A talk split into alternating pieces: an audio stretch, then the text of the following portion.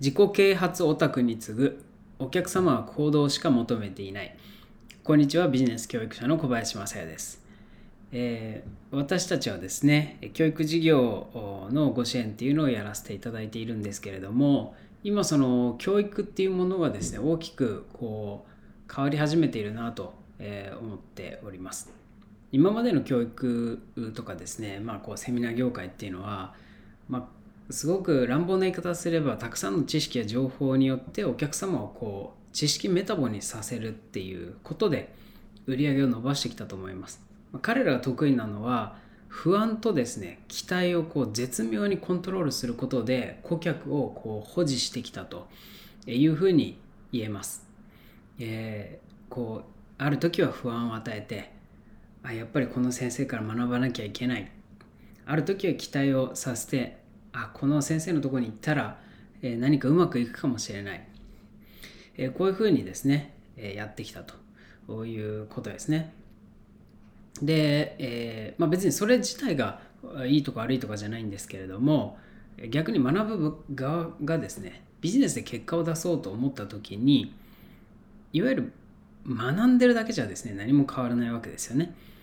なので私がこう危ういなと思うコミュニティは学べるとかですね気づきが多いとかっていう感想がですね多くて一方で成果がですね上がってないこれはですね非常にこう本来の教育教,、まあ、教育っていうのはそのテーマにおいてこう学ぶ方がですねえ自立されて自らこうその分野におけることをコントロールできている状態だと思うんですよね。ダイエットであれば自分で、え体型や健康状態をある程度コントロールできるようになるとかビジネスであればあきちんと収益性を出せるとか、えそういうことがあると思います。でまあ、だから学びや気づきっていうそのものを否定してるわけじゃないんですけれども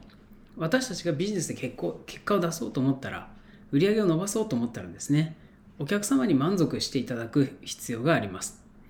まあ当たり前の話ですね。そしてですねお客様はシンプルに私たちのですね行動の変化しか求めてないんですよね。例えば接客に不満があってお客様からクレームをいただいた。じゃあそのクレームをいただいて接客の研修を受けに行こう。別にお客様はそんなことは求めてないわけです。す。いません今接客の研修を受けてます。接客の本を読んで勉強してます。別にそんなことは求めていないわけです。単純に接客の品質が上がることつまり行動の変化というのを求めているわけですよね。で私たちは今こう過去ですね経験したことがないぐらい変化の激しい時代を生きています。そういう中で従来の学校のようにですね何年もじっくり知識をお勉強するみたいな時代ではなくなったわけですね。例えば YouTube これは2005年にスタートしたメディアですけれどもこの15年で一大メディアになり、それに関連するビジネスがどんどん生まれました。iPhone の 3G っていうのは2008年に発売され、スマートフォンが生み出した市場っていうのはもう爆発的に広がっているわけですよね。今の時代はまず行動してですね、必要なものを随時取れ取り入れていくっていうこうやっぱり柔軟さが必要です。行動を変える以外、お客様への価値提供を高める方法はないし、えどんどん外部の環境が変わっていくわけですよね。学校の中だけで何年もお勉強してたらですね本当に実社会から乖離してしまうと思います。えー、そこにまあ逃げ込みたいっていう心理も、えー、分かるんですけどそうするとですねビジネスパーソンの化石になってしまいますね。えー、私の会社でですね、えお客様から行動の改善を求められてるのに精神論で返信してくるスタッフがもしいたとしたらもう即日契約終了ですね。お客様は別に精神論を求めているわけじゃないです。